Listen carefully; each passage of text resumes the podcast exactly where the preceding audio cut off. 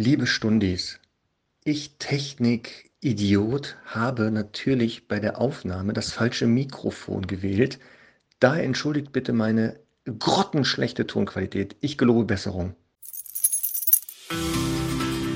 Herzlich willkommen zu Hundestunde, euer Expertenpodcast über Erziehung und Beziehung.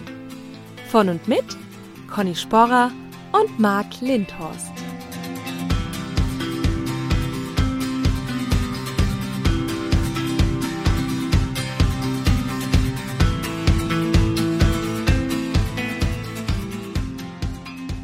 Ja dann, schönen guten Morgen, Marc. Einen wunderschönen guten Morgen.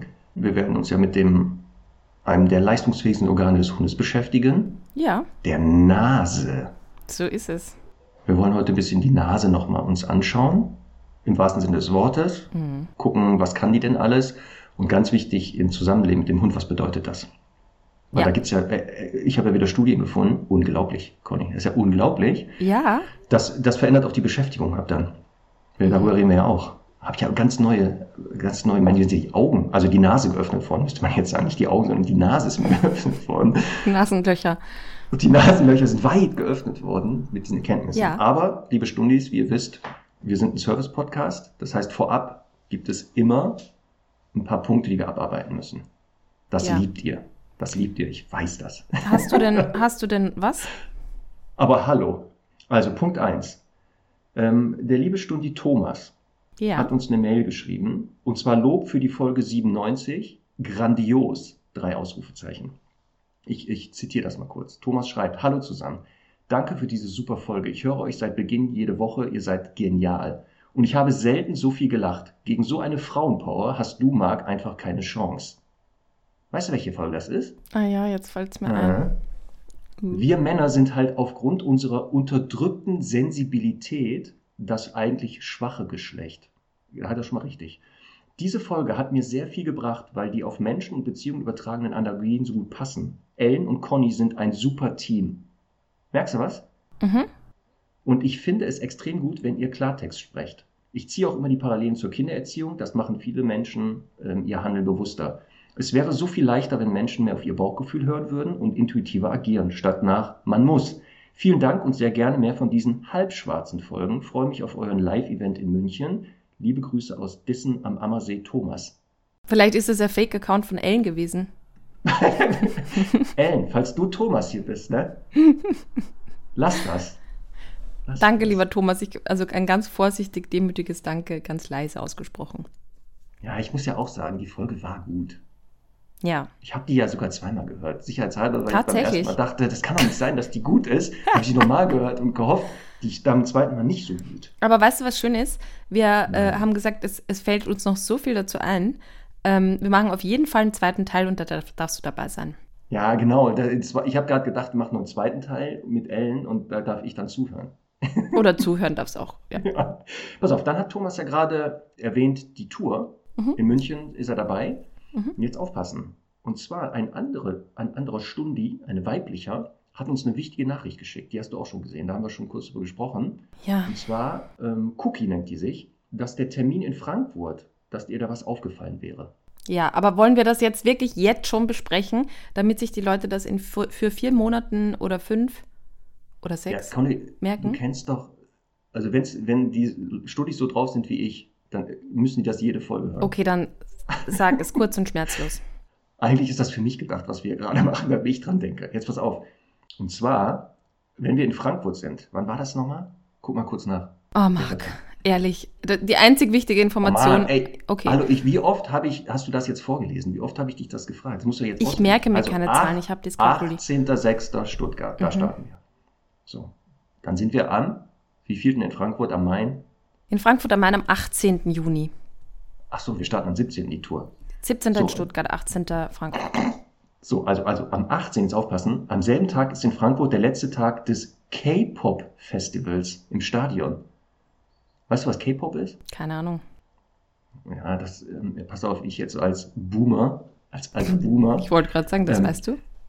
Ja, das ist ko koreanischer Pop Ah ja, ich habe es gerade gegoogelt, ist tatsächlich. Ein, ist ein Riesending. Also auf jeden Fall ist da wohl ein Festival, das ist der letzte Tag. Und letztes Jahr führte dies aufgrund der Riesenmassen an Besucherinnen zu einem extremen Verkehrschaos auf den Straßen und im öffentlichen Nahverkehr. Vielleicht könnt ihr eine kleine Info an eure Besucher herausgeben, damit sie vorgewarnt sind und sich auf längere An- und Abreisezeiten einstellen können. Machen wir dann gerne in der Vorwoche nochmal. Vielen Dank. Genau. Vielleicht ist es aber auch möglich, dass wir diesen K-Pop-Artisten ähm, sagen, Einladen. Ähm, könntet ihr da nicht vielleicht früher beginnen? Ganz bestimmt. Da, also damit wir uns da nicht ins Gehege kommen. Ganz bestimmt, ja. das, das machen die doch bestimmt, oder? Ja. Da sind die doch total nett. Ja. ja. Service-Podcast Nummer eins sind wir ja. Und ja. Conny, auch bei rechtlichen Dingen zeigen wir hier unsere Kompetenz. Beide nicht studierte Juristen, aber natürlich können wir auch was Rechtliches sagen. Und zwar, jetzt halte ich fest, hier in Deutschland, wenn dein Kind, kind krank ist, kannst mhm. du Urlaub nehmen. Ja. Wenn du kann, sonst keine Betreuung hast. Ja. Jetzt halte ich aber fest, ja. ist der Hund krank, ja. ein Familienmitglied, ja. geht das nicht. In Deutschland ist der Hund rechtlich, arbeitsrechtlich kein Familienmitglied. Das heißt also, du hast keinen Anspruch auf Urlaub. Was ist denn da Erzähl los? mir etwas, das ich nicht weiß. Ich meine, ich dachte, jetzt kommt die bahnbrechende Nachricht, dass das jetzt plötzlich möglich ist. Ja, nicht, aber, aber, das bedeutet ja, dass jetzt wir natürlich sofort eine Petition, eine Gesetzinitiative starten müssen, dass das jetzt aber endlich über mir Wäre aber lustig, wäre aber lustig auch, wenn man quasi dann vom Tierarzt eine Bestätigung äh, einreichen muss beim ja, Arbeitgeber und so. Ne? Ja, genau. Ja. So Krankheits Krankenschein. Ja, das ist nämlich lustig, dass du das jetzt sagst. Meine Cousine, die äh, macht mit ihrem belgischen Schäferhund bei der ich, ich, weiß es echt nicht besser, was dort gemacht wird, aber auf jeden Fall bei der belgischen Schäferhund-Weltmeisterschaft mit. Und äh, hat tatsächlich von ihrem Verein eine ja. Entschuldigung geschrieben bekommen. Und da war ich ganz entzückt, dass man wohl als Hundeschule auch Entschuldigungen schreiben kann. Stopp, also stopp. von daher. Die Hundeschule schreibt ihr eine Entschuldigung, dass sie jetzt an dem Wettbewerb teilnehmen muss und dadurch nicht zur Arbeit darf, kann. Ja. Und der Arbeitgeber hat gesagt, oder, stimmt. Oder ich, weiß nicht genau, an wen es gerichtet ist, ehrlich gesagt. Oder zur Uni, das glaube ich eher. Aber ja, cool. ich, ich wollte halt an dieser Stelle einfach alle Kundinnen und Kunden einladen, gerne, also Natürlich nur im Falle des Wettbewerbs oder für, beim triftigen Grund. Aber ja, zu sagen, bitte, also um Entschuldigung, Susi Müller kann nicht an der Schularbeit teilnehmen, weil sie hat Nasenarbeitskurs. Oder so. Ich gehe hier gleich schräg gegenüber, ist hier eine Hausärztin, so eine Allgemeinmedizinerin. Gehe ich gleich hin und sage, ja. Äh, Überraschung, ich bräuchte mal ihren Blog da, wo man so Krankheitsbescheinigung ausfüllen kann. Davon bräuchte ich einen. Ich muss demnächst meinen Kunden die ausstellen, wenn die so, krank sind. Oder zumindest einfach abschreiben, dass das dann eine Vorlage ist. Genau. Perfekt. Cool, aber du hast gelernt, ne? Ja. Und, und Conny, ähm, hättest du, könntest du mir Geld leihen? Ja. Ähm, ist ein bisschen mehr. Ich hoffe, das passt. Mhm. Ich bräuchte ungefähr so, so, also mindestens 11 Millionen Euro. Könnte okay. die leihen? Die habe ich leider nicht auf der Kante. Hm, schade. Aber weißt wenn ich sie hätte, würde ich sie geben. Hm. Warum? Ich will mir jetzt einen zweiten Hund holen. Also einen dritten eigentlich. Wir haben ja zwei. Einen Duki? Ja! Hast du davon gehört? Na, ich weiß, dass das die teuerste Hunderasse der Welt ist, angeblich. Ja. Die teuerste und wahrscheinlich auch mit krankeste. 11 Millionen Euro in China versteigert ja. worden. Was ist denn ist auch, der, Es ist auch praktisch, weil der Hund, der kann sich, glaube ich, also mit hoher Wahrscheinlichkeit nicht mehr richtig bewegen. Ähm, ist nur das Fell ist pflegeintensiv. Sonst ist eigentlich, und wahrscheinlich ein bisschen Futter einfach ähm, dass man da einkalkulieren muss, aber sonst weniger Aufwand. Mhm. Wahrscheinlich kann man auch keine BesucherInnen mehr empfangen. Dann. also ja. für 11 Millionen Euro, da kommt kein, kein Mensch an meinen Hund ran. Na, ist toll. Toll. Ist irre. Das ist viel zu teuer. So, aber jetzt komm, wir steigen jetzt. Ja, in, ich wollte jetzt noch Thema. einen äh, kurzen also Nachtrag, wie versprochen. Mhm. Letztes Mal haben wir gesprochen über Tricktraining und meine Aussage war, dass quasi Verhaltensweisen, die angeboren sind oder im Laufe des Lebens auf natürlichem Wege sozusagen hinzukommen, wie zum Beispiel das Beinheben, behaupte ich, sind eben Tricks, die schwerer nachzumachen sind oder eben schütteln, ne? weil das war ja der Wir reden jetzt von, von dem Do as I do, ne? Lernprinzip. So, genau. Ja. Aber eigentlich egal, wie man es dem Hund beibringt. Ah, okay. Also ich glaube auch die anderen äh, Wege, es dem Hund beizubringen, sind einfach schwieriger bei solchen Verhaltensweisen, die quasi, sagen wir mal, reflexartig gezeigt werden, auch wenn das vielleicht nicht ganz richtig ist. Mhm. Und da wollte ich, wie du eigentlich richtig gesagt hast, Marc, den äh, Begriff der Reifung nochmal einbringen. Denn mhm. äh, da geht es einfach darum, dass das Verhaltensweisen sind, die, also es sind Entwicklungsprozesse körperlicher oder geistig, geistischer, geistiger Natur, die genetisch bestimmt werden und dann eben im Laufe des Lebens eintreten. Und was ich aber eigentlich meinte, also Reifung war das, was ich gemeint habe, das hast du auch ganz richtig gesagt. Es gibt aber eben dann noch eine Unterscheidung zwischen obligatorischem Lernen und fakultativem Lernen. Und genau, das waren damals die beiden Begriffe, die so. sich eingefallen sind, glaube ich. Ne? Genau. Aber es ist in dem Zusammenhang nicht ganz richtig, denn fakultatives Lernen ist eben alles, was man so im Laufe des Lebens durch Erfahrungen und Beobachten und so weiter erwirbt. Und obligatorisches Lernen ist jetzt zum Beispiel das, was automatisch passiert, auch in Form von Nahrungsaufnahme, Jagen, äh, Flucht und solche Sachen, Saugreflex. Also das hm. heißt, äh, das sind eben, äh, das ist die Form des Lernens, die eben automatisch irgendwie passiert. Da kann man noch so wenig Erfahrung haben. Das wird ein Hund auf jeden Fall zeigen, wenn er gesund ist und so weiter. Das wollte ich noch nachreichen, weil ich es versprochen habe oder du. Richtig. So. Und das ist auch gut so. Super. Also wir reden heute über die Nase ja. und über diesen wahnsinnige Leistung, die der Hund ja damit erbringen kann. Mhm. Und diese Leistung hat er von wem geerbt? Von seinem Vorfahren.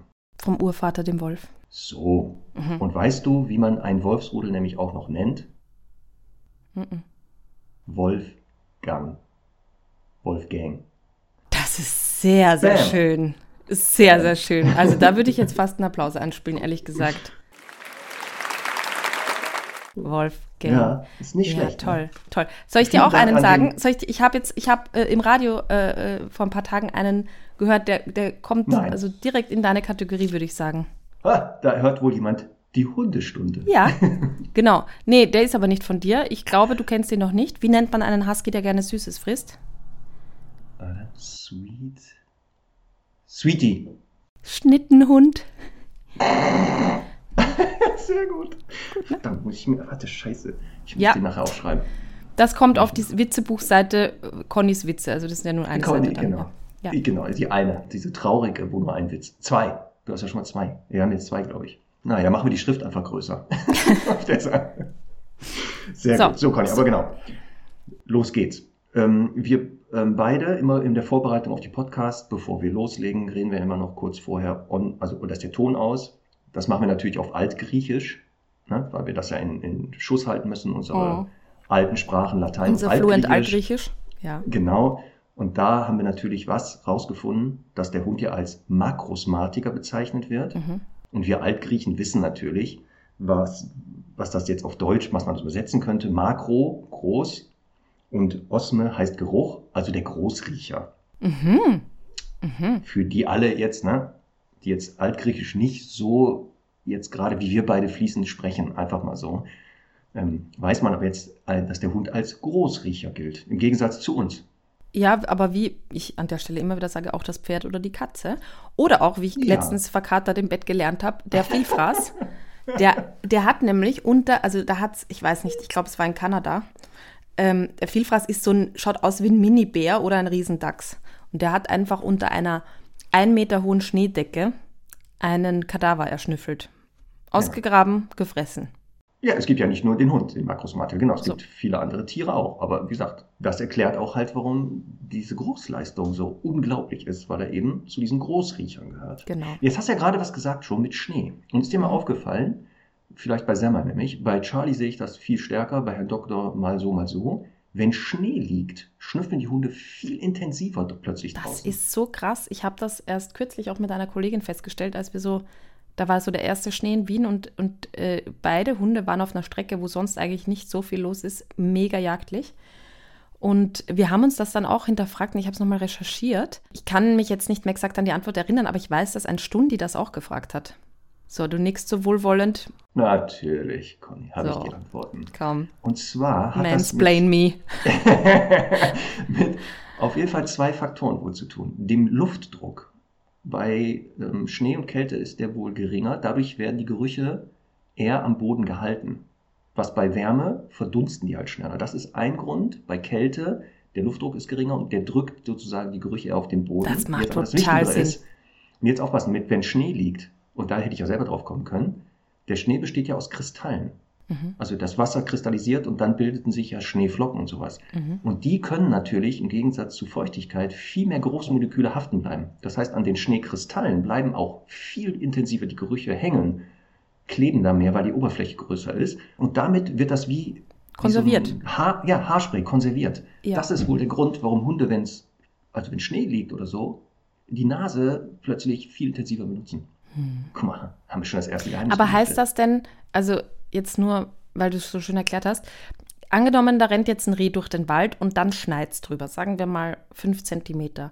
Ist es dann mhm. auch fester oder ist es nur, wenn das Schnee über diese fünf Zentimeter Schneedecke gelaufen ist? Weil das würde das ja eigentlich heißen, ne? Und dann frage ich mich, warum guckt er nicht einfach, ob da eine Spur ist? also ja. optisch. Tja. Also ich habe jetzt nicht gesehen, ob die Schneedicke auch noch entscheidend ist. Ja. Aber ich gehe mal davon aus, genau, dass das ähm, Reh läuft. Es schneit über die Trittspur. Also die ist dann nicht mehr optisch sichtbar. Mhm. Und das, dieser Geruch wird, glaube ich, dann besser fixiert, weil er da nicht so. Ja. Mhm. Das war jetzt aber nicht, ich habe das da nicht mehr Vielleicht gefunden, hört ist. eine Physikerin oder ein Physiker zu. Und kann das beantworten. Oh, ja. Also so richtig ja. gut nämlich. Ja, aber sagen wir mal so, zum Angeben auf der Hundewiese reicht das, was ich eben gesagt habe. Da kann man schon mal Leute beeindrucken. Ja. Die müssen ja das Gegenteil erstmal beweisen, ne? Ja. Die müssen erstmal das Gegenteil beweisen. Und das würde ich immer fragen, wo man kein Handyempfang hat. Nicht, dass dann so ein Schlaumeier wieder auf Google und den Co. ausweicht. Ja. Also da muss man aufpassen. Genau. Aber genau, warum beschäftigen wir uns mit der Nase? Nicht, weil Conny sich das gewünscht hat nur. das war auch ein Wunsch von dir. Sondern weil dieser Geruchssinn für alle Lebensbereiche übrigens des Hundes sehr, sehr wichtig wohl ist. Deswegen Makrosmatiker.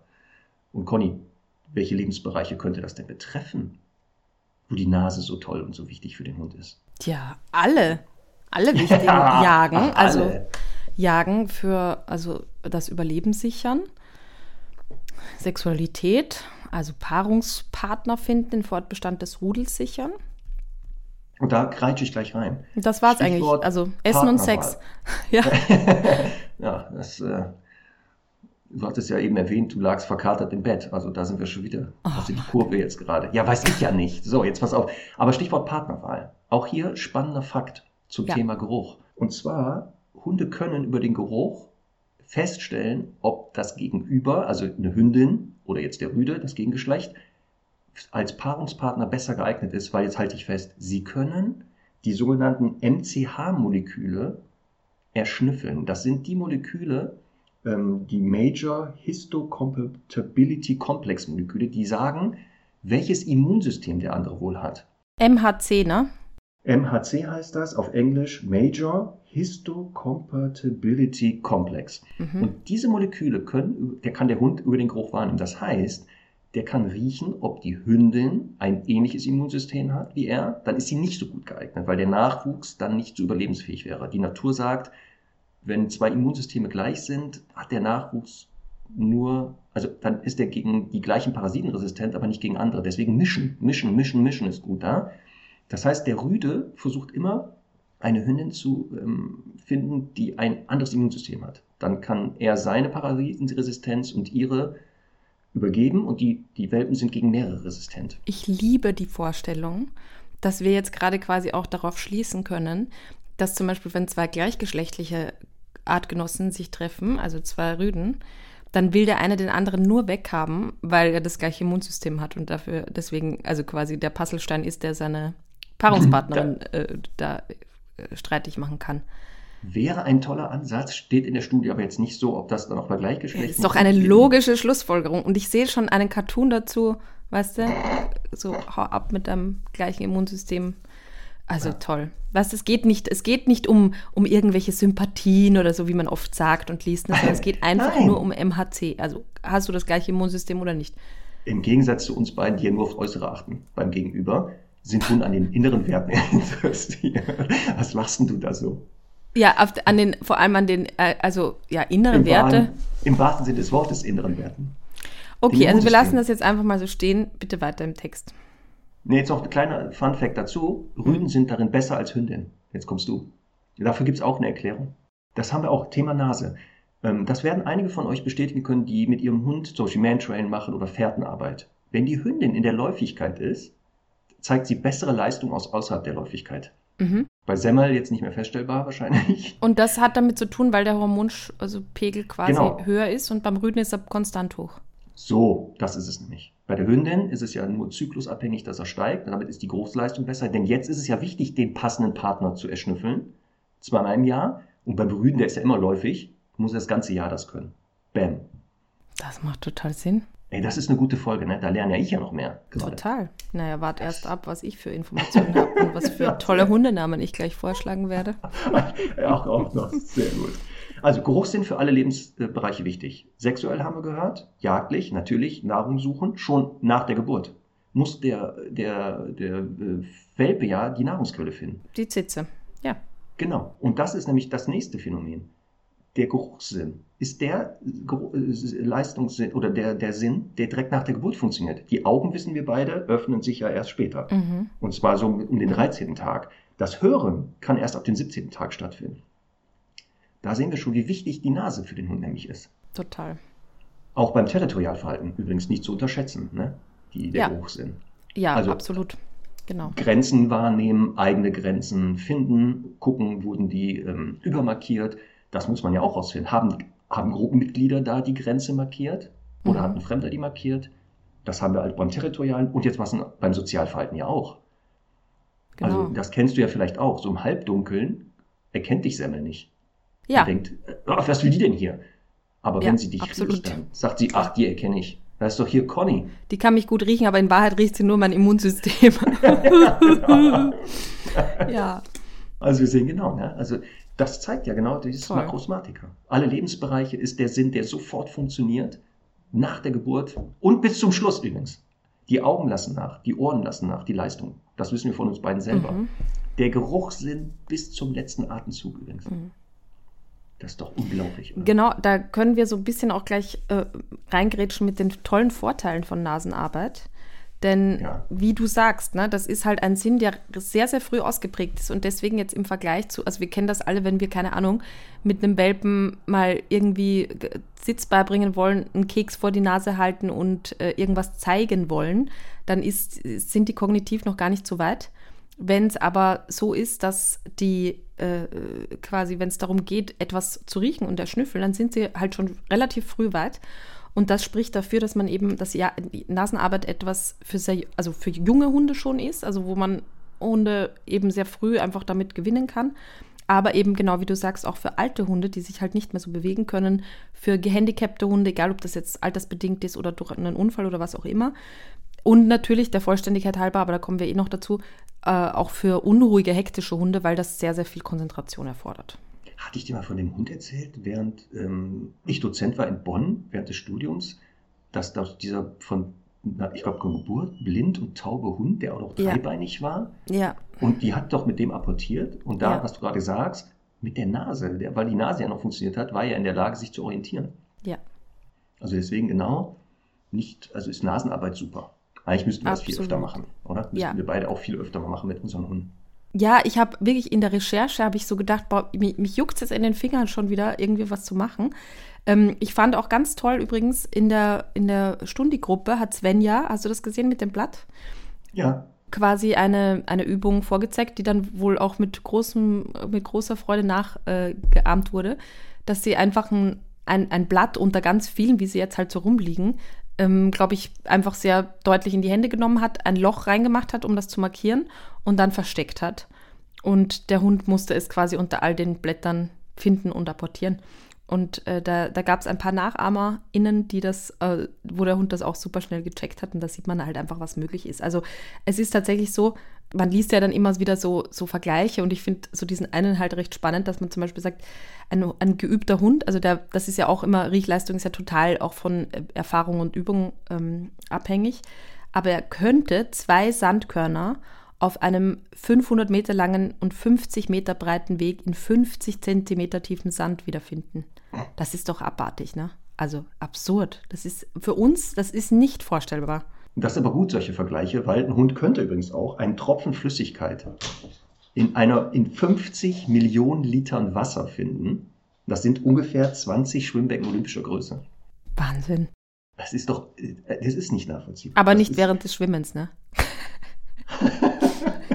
Das weiß ich nicht. Das stand, das stand da nicht. Ja. Es, also das weiß ich. Auch nicht welche Flüssigkeit, das weiß ich jetzt auch nicht.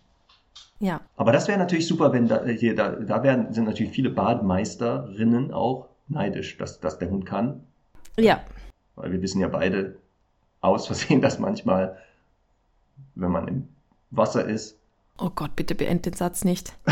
Nein, das mache ich jetzt auch nicht. Ich komme jetzt ganz schnell zum Thema, auch nochmal so, was ich, was ich halt sehr spannend fand. Ähm, das Riechzentrum ist beim Hund eben der größte Teil des Gehirns und äh, liegt in der Großhirnrinde und die ist fürs Denken zuständig, also fürs logische Denken und nicht für Reflexe. Ne? Es gibt ja halt äh, tausend Dinge im, im Leben, die so passieren, die einfach reflexartig stattfinden, wo eben kein Denken erforderlich ist. Das Denken aber ist natürlich für das Lösen von Aufgaben und so weiter, sei es jetzt kleine oder große Aufgaben, ähm, zuständig. Und das ist eben auch die Erklärung, warum das Denken so anstrengend ist. Und dann eben auch Nasenarbeit, wirklich eine tolle Form von Auslastung. Und ich bleibe immer dabei. Also ich hatte gestern zum Beispiel so einen Tag, ich habe jetzt äh, wirklich nur Büroarbeit gemacht. Ich habe sie vorher erzählt, ich war am Ende einfach total geredet einfach nur von konzentrieren, denken, äh, keine Ahnung, Sachen organisieren und so weiter. Also jeder weiß auch spätestens von der Schule, ne, nach dem irgendwie Vokabellernen oder so, das Gehirn ist einfach müde, je nachdem, wie anspruchsvoll es halt ist. Und äh, was ich auch nicht wusste ist, hast du das gewusst, Marc, dass äh, das Gehirn mehr Energie braucht als andere Organe im Körper, obwohl es nicht am größten ist. Das ist übrigens auch bei Menschen ja, so. Das ist eine Frechheit, ne? Das verbraucht fast 70 Prozent Energie, aber ist nicht so ein Riesenorgan. Ja, das heißt, die macht das Hirn ich mein, clever, macht das einfach clever. Das hat die anderen Organe überzeugt, gib mir mal ein bisschen was ab. In Wirklichkeit braucht das das gar nicht alles. Aber das würde ja irgendwie implizieren, dass sehr viel lernende Menschen, das hat jetzt gar nichts mit Intellekt zu tun. Ich glaube, je, je, dümmer man ist und je, je fleißiger. Oh, oh, jetzt wird es jetzt wird's spannend. Verstehst ja, du? Ich habe gerade ein, ein neues Diätbuch entwickelt. Einfach so ein dickes Telefonbuchartiges Teil, wo nur Aha. Denkaufgaben drin sind. Ja. Und dann steht halt, wenn sie das gelöst haben, haben sie vier Kilo abgenommen. Wichtig ist aber, sie dürfen währenddessen nur Wasser während, trinken während und nicht aufhören. ja, ja. Genau. Dass man da kaum bei was isst, könnte nicht der Grund sein, dass man abgenommen hat, sondern dass viele denken. Natürlich. Ja, aber es aber ist ich halt. kann das nach, was du da sagst, ich kann es nachvollziehen, wie anstrengend mhm. Nasenarbeit für Hunde ist. Wenn ich hier teilweise in meinem Schrank gucke, ich schnüffel dann immer an den Sachen, kann ich die noch tragen oder nicht? Boah. Das ist total anstrengend. Das ist ja total. An was denn? Hallo? Ja. Manche Sachen kann, muss man, kann man auch riechen, ob die noch mal tragen kann. Mhm. Der Trockner macht ja nichts anderes. Also wenn man die in Trockner packt, dass, dass die dann so. So, jetzt, jetzt kommt aber noch, noch ein Vorteil von Nasenarbeit. Ähm, es ist nicht nur so, dass es anstrengend ist, sondern es sorgt auch für total positive Emotionen und gerade in der Zusammenarbeit ist das dann natürlich total beziehungsfördernd, denn es gibt eine direkte Nervenverbindung von der Riechschleimhaut zum Mandelkernzentrum. Wir Experten wissen, das sogenannte limbische System ist auch da das, das Mandelkernzentrum liegt im limbischen, limbischen System. Und das ist eben für Fühlen und Emotionen zuständig. Übrigens auch natürlich für negative Emotionen wie Wut oder Stress. Ja. Also Stress, ja. na, wissen wir jetzt, ist ein vorsichtiger Begriff, aber Wut oder Angst zum Beispiel. Aber eben auch für die positiven Emotionen. Das heißt, da kommt was in die Nase und sofort äh, geht ein Gefühl auf, so ähnlich wie wenn wir Sonnencreme riechen, zum Beispiel. Die meisten Menschen, ne? Natürlich. Genau, das ist der Vergleich, dass man so dieses genaue bestimmte Gerüche aus der Kindheit, ich weiß das genau. von meiner Oma noch, wie das da ja. gerochen hat. Aber ich kann mich Total. kaum noch an andere Sachen erinnern. So, jetzt möchte ich, möchte ich aber ganz kurz in unsere Kategorie der Hundenamen switchen. Denn weißt du, wie das Mandelkernzentrum auf Lateinisch heißt? Ponys Hundenamen. Auf Lateinisch. Limbisches System. Lim das, Limbi. das Mandelkernzentrum. Limbi. Limbi. Limbi ist auch ganz süß. ähm, aber das Mandelkernzentrum heißt Amygdala. Ach, na klar, jetzt wurde es Na sagst. klar. Und weißt du, wie man das schreibt? Ja, mit Y. Genau, also Amygdala. Und ja. äh, die Abkürzung dafür wäre Amy. Auch sehr gut, ne? Ah, ja. Also insbesondere auch, auch wenn ich jetzt nicht so ein Fan davon bin, ne, irgendwie auch ein toller so Zwingern-Hundename, wie heißt das in der Zucht? Amygdala äh, vom limbischen System. ja, da, da und die, und die Leute, also die, die Egal, was die, die züchten, nehme ich einen Hund. Amygdala genau, und Marianne Müller, die den Hund dann erwirbt, die sagt einfach nur Amy, aber eigentlich heißt sie Amygdala vom limbischen, limbischen System. So, also Amygdala, Amygdala, Amygdala mhm. heißt ja, wenn, wenn das Y vorne ist, dann immer Y, ja. also wird es ja immer als Ü ausgesprochen, so.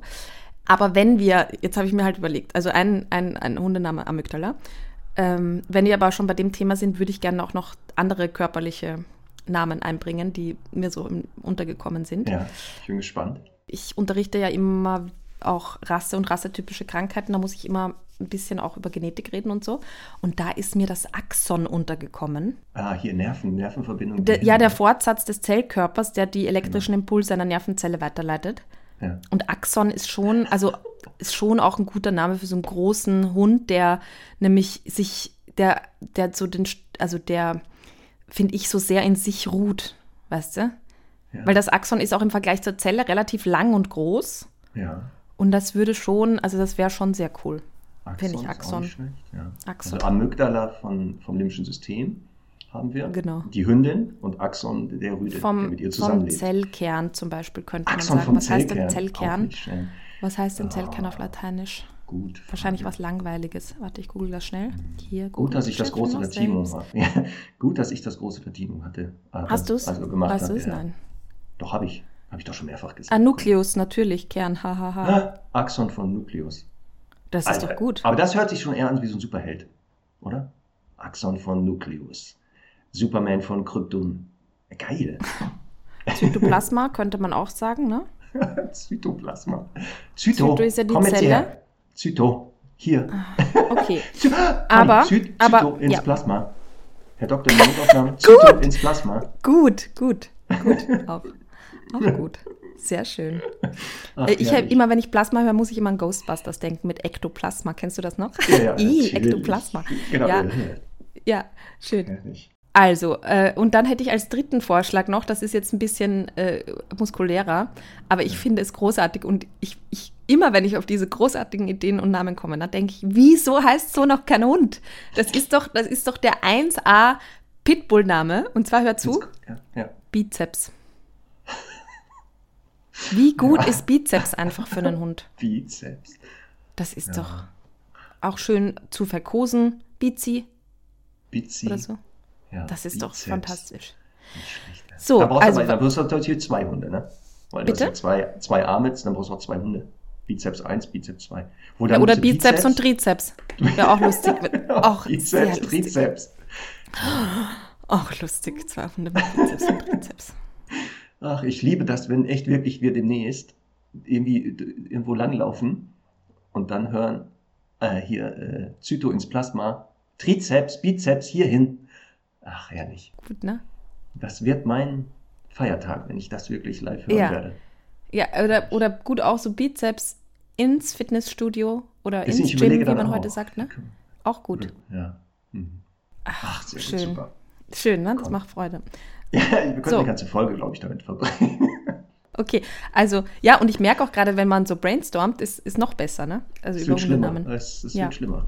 Genau.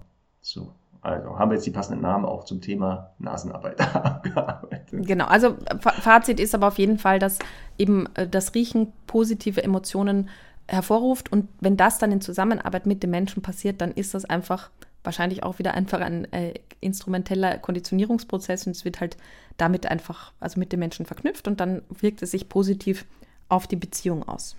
Genau.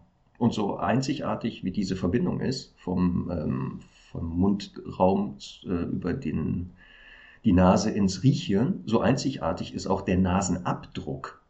Wusstest Mhm. du das? Dass das ja wie so ein Fingerabdruck ist. Dass keine Hundenase, wenn du die von vorne siehst, also die ganzen Rillen und Muster, wie unser Fingerabdruck ist. Du findest keinen Nasenabdruck, der doppelt, also wirklich gleich ist nochmal.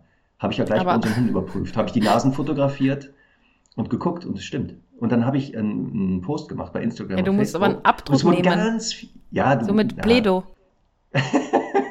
Ja, du kannst das aber auch mit äh, die Nase, die ist ja immer feucht, da machst du Löschpapier einfach, hältst du kurz dran, Aha. dann geht's auch. Das Aha. verdampft nur leider sehr schnell, die Feuchtigkeit, das ist ja das Problem. Aber das könnt ihr auch mal machen, liebe Stundis. Fotografiert mal bitte den, die Nase von vorne, den Nasenspiegel postet das und verteckt Das uns. muss man aber mit einer sehr guten, scharfen Kamera auch machen. Ne? Na, mit meiner Handykamera hat das auch schon gut geklappt. Toll. Ja. Das ist ja gut. Dann kann man jetzt immer die, die Hunde identifizieren. Dann weiß ich am Nasenabdruck, äh, Moment mal, das war hier äh, Axon. Falls der Nasenabdruck hinterlassen hat. Es wäre einfacher, ein Haar zu entnehmen und die DNA dann aufzuspalten, glaube ich. Aber gut. Nein, ich finde das andere viel schöner. Toll. Aber hier, Conny, nicht nur Riechen. Die Nase dient ja nicht nur der, dem Riechen, da gehen wir gleich noch ein bisschen drauf ein und auch, was das bedeutet ja Zusammenleben, sondern auch natürlich, um zu atmen. Hunde atmen ja auch durch die Nase viel mehr als, äh, als wir Menschen übrigens, glaube ich. Mhm. Ja? Und jetzt aufpassen, auch Thermoregulation. Über die Nase wird zum Beispiel die, die Wärme im Körper schneller verdampft. Das Hörchel haben wir ja sowieso, aber auch über die Nase kann Wärme abgegeben werden. Hunde atmen ja beim Suchen bis zu 300 Mal pro Minute ein, das muss man sich mal so vorstellen. Zahl. Ich glaube, da kollabiert man als Mensch. Ich ne, habe das, einmal, ich hab das, ja, hab das einmal versucht nachzumachen und bin dann nachher ohnmächtig umgefallen. Das, das, das geht gar nicht. Ja. Ich habe auch nichts gerochen. Also ich habe geschnüffelt. Aber es gibt übrigens beim, beim Yoga eine Übung, das heißt die Feueratmung, nicht umsonst, weil da wird einem sehr warm. Und da macht man das genauso. Im herabschauenden Hund auch in der Stellung? Nein. Schade. Wäre mal eine Idee. Das ist, also das ist, das ist da auch schon so was, was dann äh, eben, also man muss da ein bisschen geübt sein oder man kann das gar nicht, wenn, wenn man nicht da geübt ist. Aber da atmet man genauso wie ein Hund eigentlich, ja. Ja, aber weißt du, was der Hund für einen Vorteil hat? Während er ausatmet, kann er trotzdem weiter riechen. weißt du warum? Weil der die Nasenschlitze, diese seitlichen Nasenschlitze hat. Beim ja, Ausatmen wird diese Luft, nämlich so Luft, da gibt es so, so ähm, auch Aufnahmen, die verwirbelt so und zieht dadurch die Atemluft automatisch wieder rein. Das heißt, während der ausatmet, riecht er einfach weiter. Das geht ja gar nicht. Bei uns gar nicht möglich. Wenn wir ausatmen, ja. können wir überhaupt nicht riechen. Ja. Das Ende Gelände. Das ist aber, ähm, also riechen ja, aber hecheln, also während des Hechelns kann ein Hund nicht riechen. Ne? Also während ja, er quasi genau. Temperaturausgleich betreibt. Und das ist ja auch der Grund, warum das manchmal, also im Sommer und so weiter, so, so schwierig dann sein kann, beziehungsweise eben auch für Einsatzhunde, die äh, Menschen suchen müssen zum Beispiel, die dann einfach ausgetauscht werden müssen, weil sie halt ja natürlich auch für den Temperaturausgleich Zeit brauchen und Energie im wahrsten Sinne des Wortes. Und was du gesagt hast, das ist ja super anstrengend. Also die 10% des Gehirns sind ja alleine das Riechhirn. Das heißt also, da wird, geht unheimlich viel Energie flöten, wenn man halt dieses Schnüffeln, diese 300 äh, Mal pro Minute da Luft reinballert, die muss man auswerten. Und deshalb haben wir ja genau dieses bei Suchhunden. So, ich glaube, 15, 20 Minuten sind die maximal im Dauereinsatz. Und mhm. dann machen die ja schon meistens, wechseln die die aus, weil die echt ja. platt sind. Die sind mhm. einfach platt. Aber es trifft auch Wärme. Also nicht nur, ähm, man kann über die Nase Wärme abgeben. Jetzt aufpassen, auch das 2020, eine Studie hat gezeigt, Hunde können mit der Nase Wärmestrahlungen wahrnehmen das, was Schlangen mit der Zunge doch können, indem ah, sie die. Züngeln. Das, das ist doch, glaub, ist wieder sowas, kann man sich nicht vorstellen. Die können also anscheinend Wärme riechen. Keine Ahnung, wie das stattfindet. Ich kann mhm. das, ich kann, aber das ist doch schwach. Ist doch so, also bis zu 1,50 Meter. Das heißt, in einem dunklen, absolut dunklen Raum können sie aber über die Nase trotzdem eine Wärmequelle wahrnehmen. Und nicht so mhm. wie wir, wir fühlen das mit unseren Hautrezeptoren, sondern indem sie einfach die Nase benutzen. Mhm. Das wäre wirklich mal einmal ein Hund sein, das wäre, glaube ich, echt, also dieses. Danach wie, willst du wahrscheinlich nicht mehr zurück. Ja. Du willst nicht mehr Mensch sein. Je nachdem, bei Obwohl, wem ich lebe. Ja. Ich wollte gerade sagen, ja, das ist abhängig davon, wie es da genau ja. riecht. Hm. Genau. Das ist nicht so schön. Ja, so, jetzt kommen wir, wenn es okay ist für dich, Marc, ein bisschen in die Praxis. Ja. Denn wir haben ja also verschiedene Formen der Nasenarbeit. Ich sage jetzt mal, gesucht werden können im Groben Futter, Gegenstände oder Personen theoretisch alles, was, alles, was Geruch abgibt oder an dem Geruch haftet. Ja.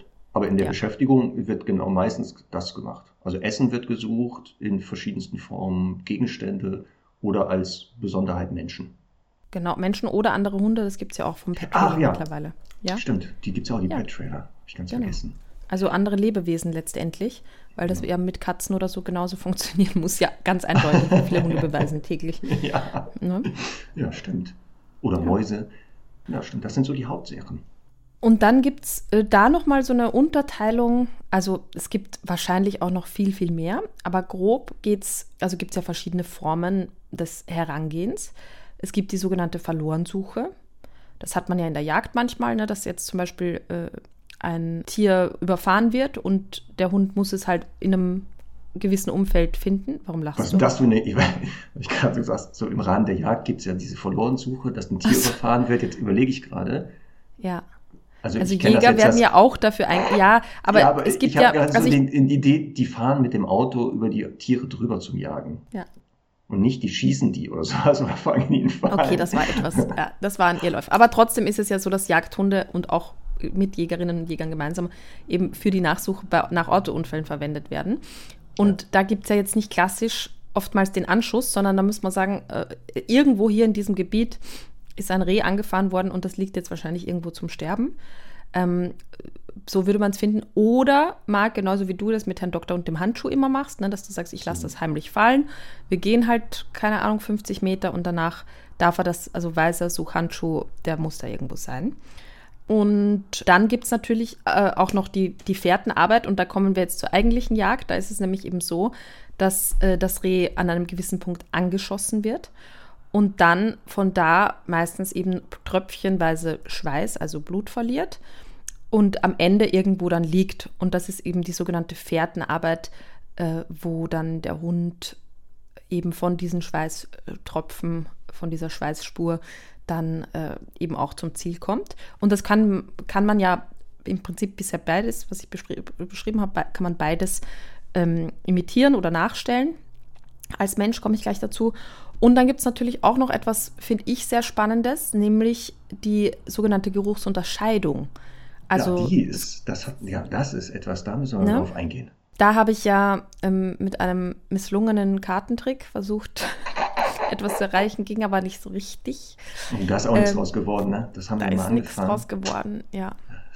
Da hätte ich gern, also wirklich mal so einen richtig lerneifrigen Hund. Vielleicht, vielleicht weißt du, äh, ist das. Svenja, hallo. Ja, ja. Hallo Svenja. Vielleicht. Zeig uns nochmal, dass das, was wir die Idee hatten, dass der Hund Karten unterscheiden kann. Gibt es einen, gibt's ein Story-Highlight von mir, wo ich das auch genau. begonnen habe?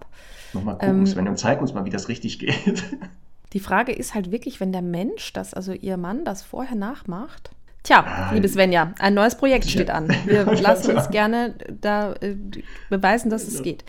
Ähm, also aber kurz für, für große Unterscheidung. Ja, äh, aber ganz kurz nur für alle anderen, die da jetzt nicht dabei waren. Ich habe ja versucht, auf, auf Marks äh, Tipp hinauf, also der wollte das auch machen, den Hund eine Karte aus einem Spielkartenset, also in meinem Fall war es die Herz Ass, das Herz Ass, ähm, unterscheiden zu lassen unter verschiedenen.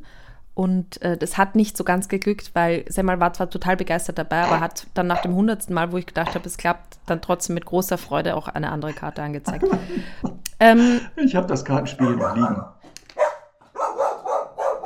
Semmel bellt natürlich jetzt nicht, ähm, weil es da geklopft hat, sondern genau, weil sie gehört hat, dass sie bei diesem Kartenunterscheiden ähm, wohl nicht, äh, das nicht funktioniert hat. Und sie protestiert jetzt und sagt, natürlich habe ich das kapiert. Ich habe das sofort kapiert, was Conny wollte.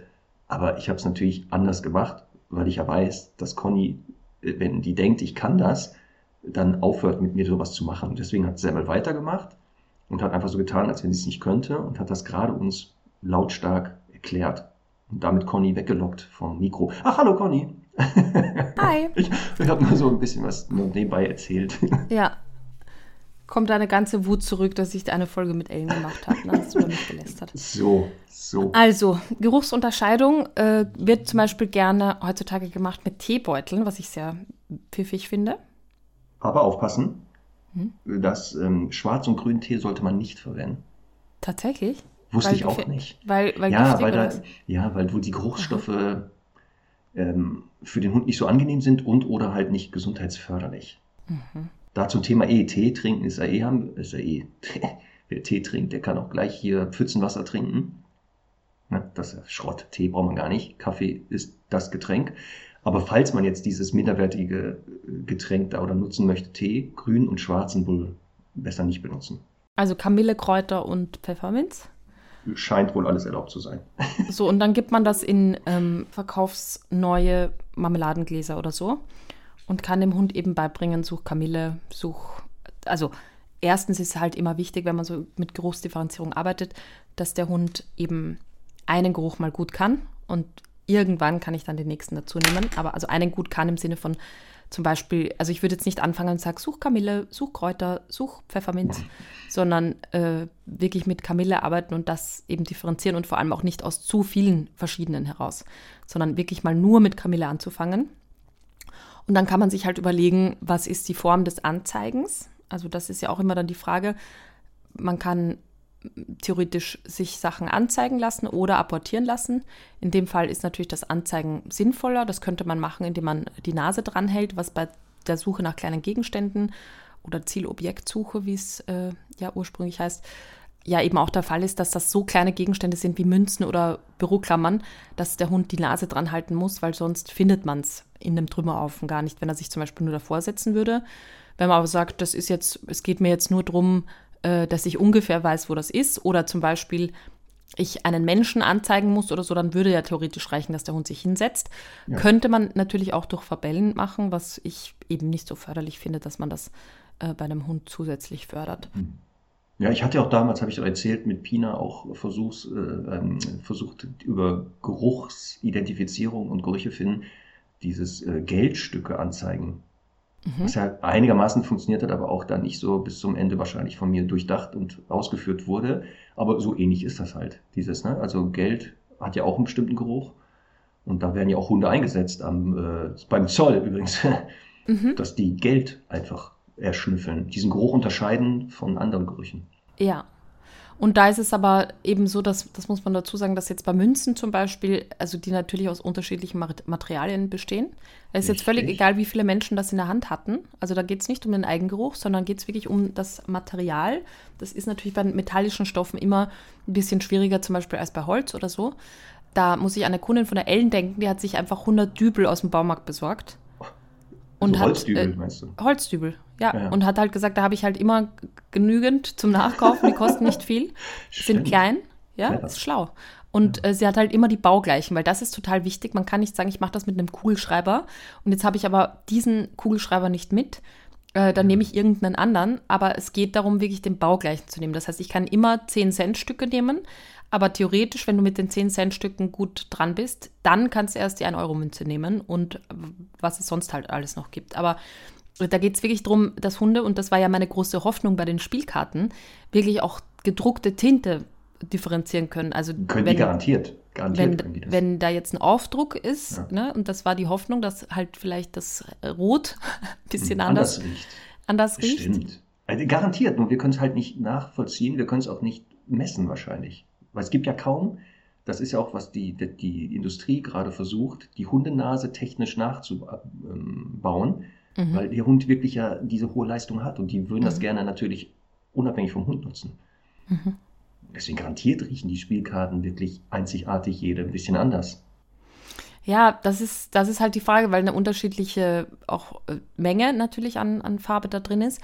Aber das war ja das Knifflige, dass der Hund im Prinzip aus meiner Sicht eine Kombi also wir reden ja gar noch nicht von verdeckt Kartenanzeigen, sondern erstmal, die liegen offen da.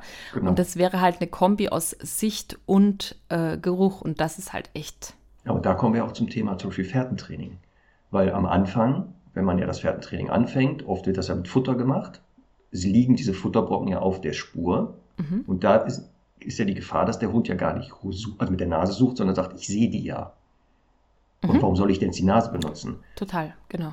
Und das ist ja nachher die Idee, aber zu sagen, dass er nicht mit den Augen arbeitet, was ja klar ist, sondern die Nase benutzt. Und deshalb man ja auch beim Pferdentraining, bei solchen Hunden, die eben dazu neigen zu sagen, ich gucke mit den Augen ganz viel, das Futter ja nicht mehr offen hinlegt, sondern entweder die Futterbrocken sehr klein macht, dass sie eben kaum noch sichtbar sind, für, auch mhm. für mich nicht mehr, oder noch besser, die er in Flüssigkeit auflöst und dann tröpfelt. Genau. Das macht nämlich meine Verlobte mit Charlie, die macht ja auch Pferdentraining und mhm. die machen das genau, die machen das Futter in so eine Flasche, weichen das aber in Wasser auf und tropfen. Also anstatt Futter hinzulegen, tropfen die so eine Fährte. Und am Ende liegt dann die Flasche und da kann er das dann ausnuckeln. Austrinken. ja, ja, wirklich. Die dürfen dann das da, aus, das da rausnuckeln irgendwie. Voll okay, gut. also es ist ein schönes Bild, dass Charlie eine Flasche findet, aufschraubt und dann so. Uh, uh, uh. ja. Schön. Noch schöner, wenn da so ein Nuckel, auch wirklich so ein Babynuckel dran wäre. Das, das wäre noch toll. besser. Ja. So, Total befriedigend sicher für ihn. Doppelt. Schön. Schön. Ja, herrlich. Das ist äh, tatsächlich, also Fährte ist etwas, äh, wie vielleicht ja der an, ein oder andere treue Stunde weiß, dass ich immer ein bisschen aufwendig finde. Ist es auch. Aber es ist halt wirklich auch echt schön, den Hund bei so einer sehr ursprünglichen Tätigkeit, die sehr kontrolliert abläuft, zu beobachten. Ich habe jetzt so äh, als Schnellanleitung, also jeder Fährtenprofi würde mich jetzt dafür wünschen, aber ich habe halt auch ehrlich gesagt ein bisschen über die Jahre gemerkt, dass man so ein bisschen zu viel Bohai manchmal drumherum macht. Ich sage nur das Dreieck-Trampeln. Ähm, den, den, sogenannten Abgang. Abgang genau. genau. Ähm, also es, wie gesagt, es geht ja darum zu imitieren, das ist die Anschussstelle zum Beispiel von dem Reh. Mhm. Ja. Ähm, da ist es quasi niedergefallen, deswegen wird da ein Stück so ein bisschen getrampelt. Äh, und ja, dieses Dreieck, dieses gleichschenkelige sollte dazu führen, das übrigens ungefähr einmal, eineinhalb Mal so groß sein soll, sollte wieder die, die, die Rückenlänge die des Länge, Hundes. genau, ja, ganz wichtig. Äh, sollte dazu führen, dass eben die Spitze des Dreiecks dann den, den, den Ausgang der Fährte, also wo das Reh hingelaufen ist. Ist ja super bei einem Dreieck, weil es ja drei Ecken gibt. also welche Spitze? Naja. Weißt du, was ich meine? Habe ich jetzt das falsch gesagt? Es ist kein gleichschenkeliges, sondern es ist ein doch, doch, es, es, es, es, kann egal wie schenklich sein. Ja, aber es, aber es hat ja immer drei Spitzen. Ja, ja, sagst, aber man. Die Spitze es, zeigt, wo so, es hingeht. Es ist ja dann so, dass man jetzt äh, irgendwas nimmt, sagen wir jetzt mal zum Beispiel deine Flasche mit, also ja. Leberwurstwasser, also eine Leberwursttube gedrückt in eine große, mindestens ein Liter Flasche, eher anderthalb.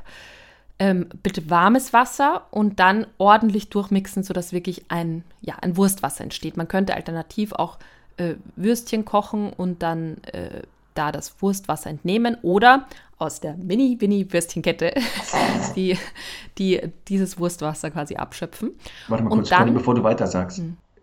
Ähm, das Wasser in den, in den Dosen oder in den Gläsern von Wursten, ne? Trinkst du das? Ich bin Vegetarierin.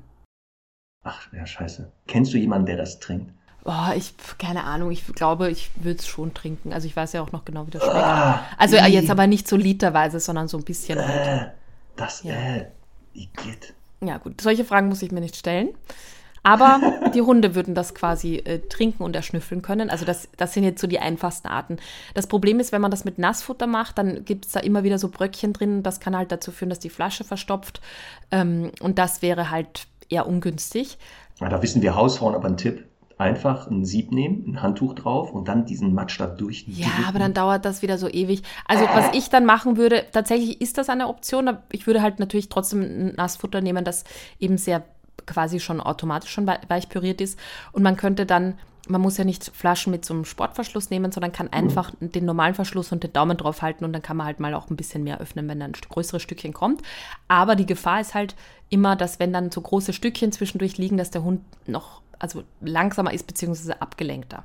So, also wir reden jetzt äh, von diesem Leberwurstwasser zum Beispiel oder alternativ, was ich auch äh, sehr gerne nutze, ist Pansen, frischer Pansen, weil das so ein Lappen ist. Da kann einfach gut ein Loch reingemacht werden und dann nehme ich da einfach den Karabiner der Leine und kann das hinterherziehen. Eine sogenannte Schleppe legst du an. Eine sogenannte Schleppe. Auch da würde ich jetzt nicht so viel äh, Bohai um die Unterscheidung zwischen Pferd und Schleppe machen. Na, doch, doch, doch, doch. Weißt du warum? Weil die Schleppe eine durchgehende Großspur erzeugt und die Fährte nur eine punktuelle.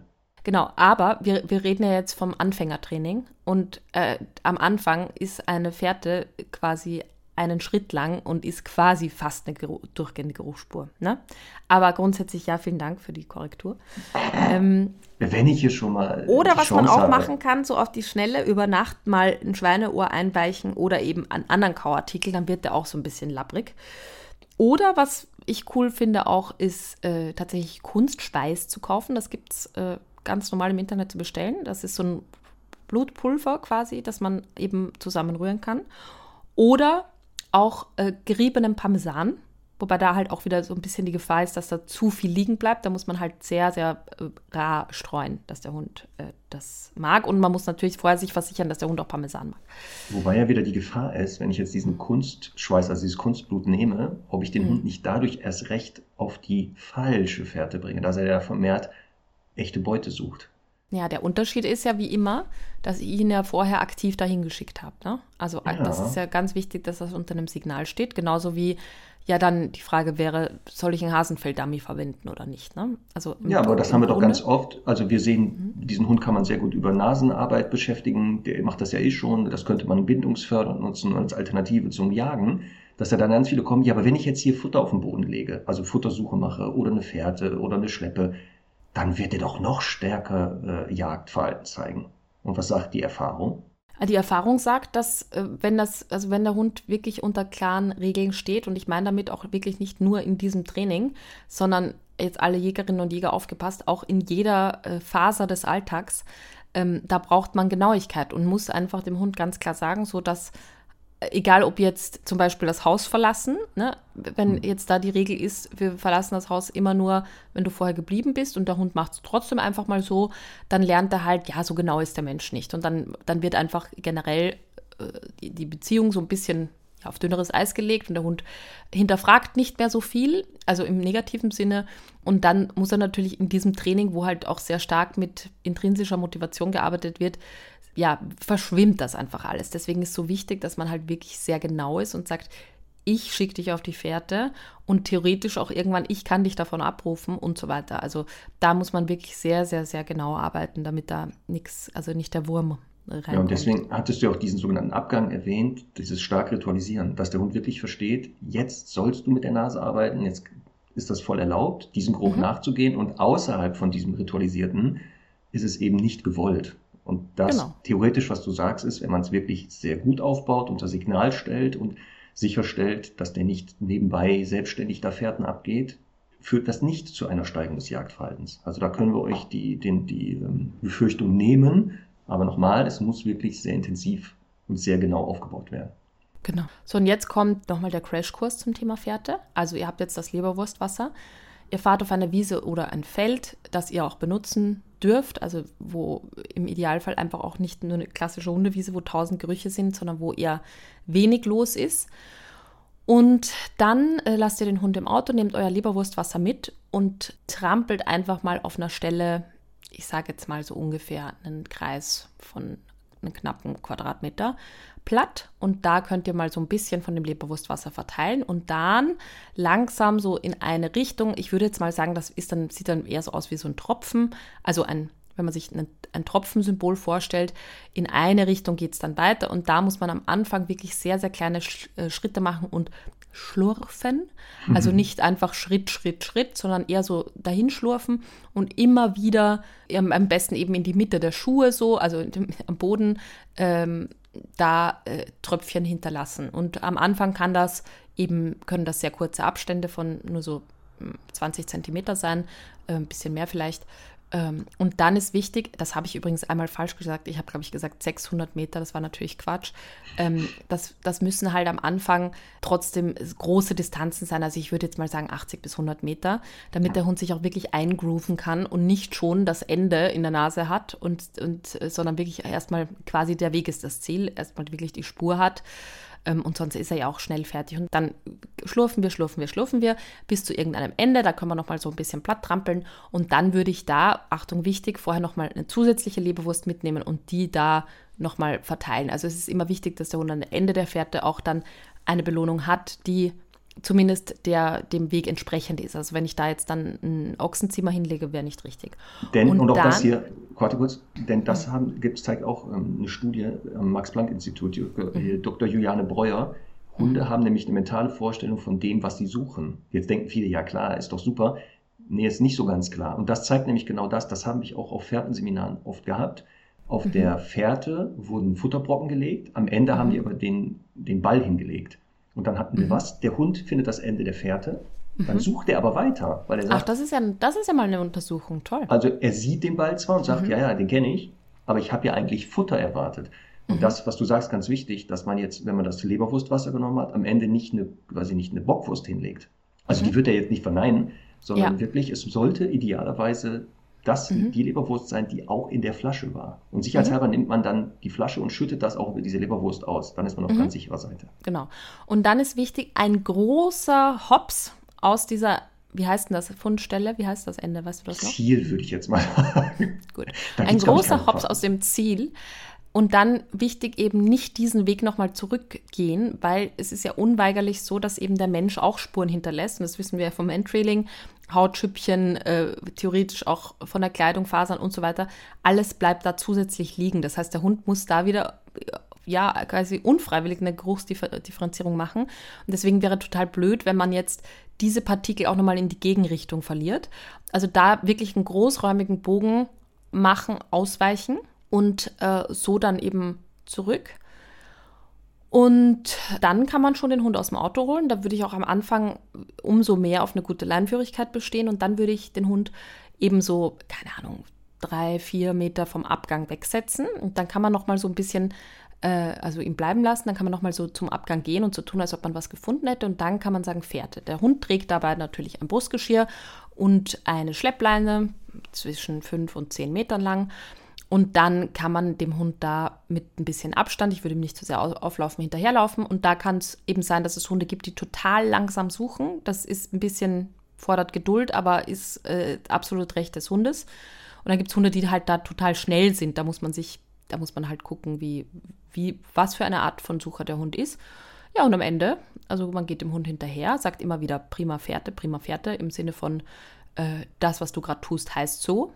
Ne? Such würde ich jetzt nicht sagen, weil das ja mehr so eine Verlorensuche impliziert bei den meisten.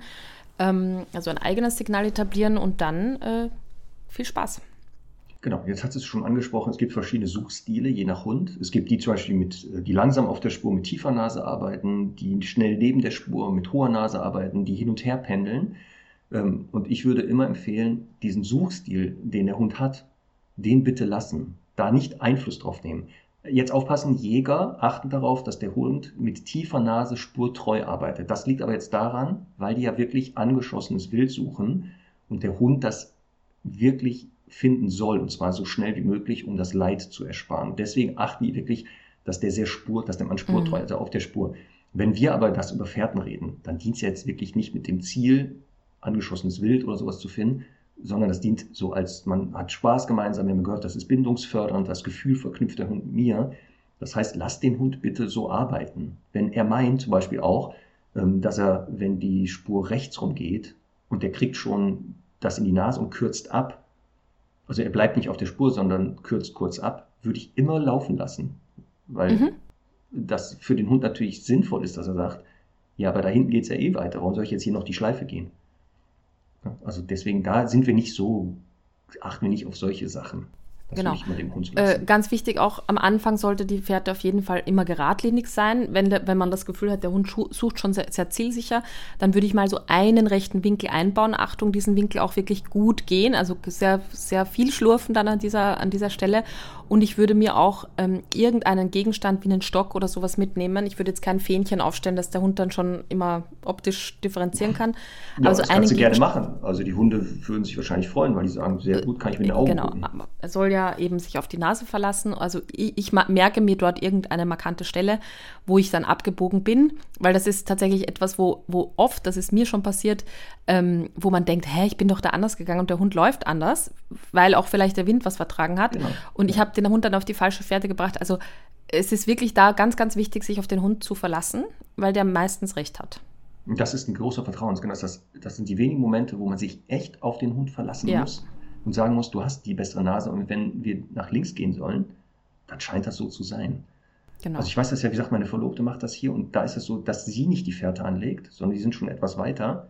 Die wird angelegt von der Trainerin. Das heißt also, selbst teilweise, ja. die, die wissen beide nicht, wo geht's hier lang? Und dann muss sie sich wirklich darauf ja. verlassen, dass Charlie, wenn der rechts rumgeht, sie hat erkannt, ob der wirklich auf einer Fährte ist. Das ist nämlich das ja. auch nachher. Man sieht dann, ob die auf der Fährte sind, am Verhalten, wie die schnüffeln. Und das ist ein großer Vertrauensbeweis. Das ist halt das unter Anführungszeichen Problem, weil da ja selbst äh, dann quasi die Geruchsspur der Trainerin irgendwann vielleicht der, der Hund kennt oder zumindest dir zuordnen kann. Es das gibt halt außer, außer echtes Wild, es gibt halt nichts, was sozusagen dann, äh, dann wirklich alleine den, den Doch. Duft. Weißt du was? Eine Drohne. Eine Drohne. Die, die nicht den Boden berührt. Du fliegst mit der Drohne. Das ist schlau. Das ist super, ja. oder? Die tropft oder lässt immer Löckerchen fallen.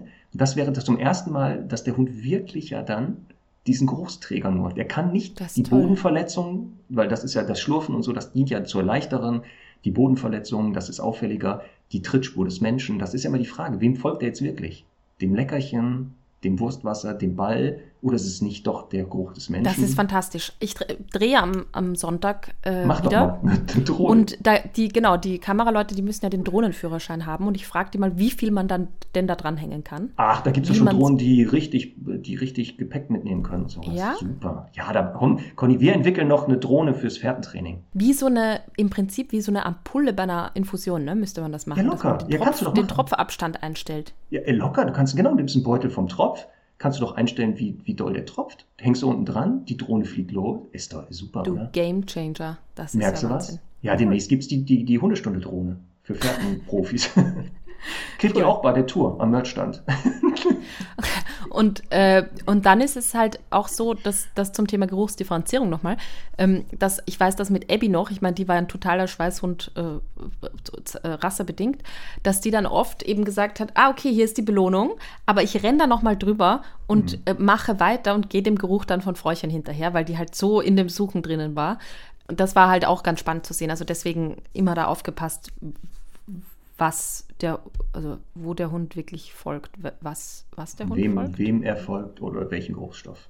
wonach der Hund geht. Ihr wisst, was das, ich meine. Ja, das können die Germanisten demnächst dir genau erklären, wie da der richtige Begriff für war. So, Ähm, Steigerung übrigens wäre ja, dass man am Anfang ja zu Beginn, wenn man die Fährte angelegt hast, du gesagt, ne, großen Bogen gehen, den Mhm. Hund dann ansetzen. Ähm, eine Steigerung ist ja, dass man die Fährte erstmal ein bisschen länger liegen lässt. So ja, weil die, genau. die Geruchsstoffe ja dann schon zerfallen oder ähm, flüchtig werden, dann wird es schwerer. Ja, Das wird schwerer. Weil das ist ja auch so eine Leistung, dass Hunde wohl über den Geruchssinn, jetzt halte ich fest, Zeit wahrnehmen.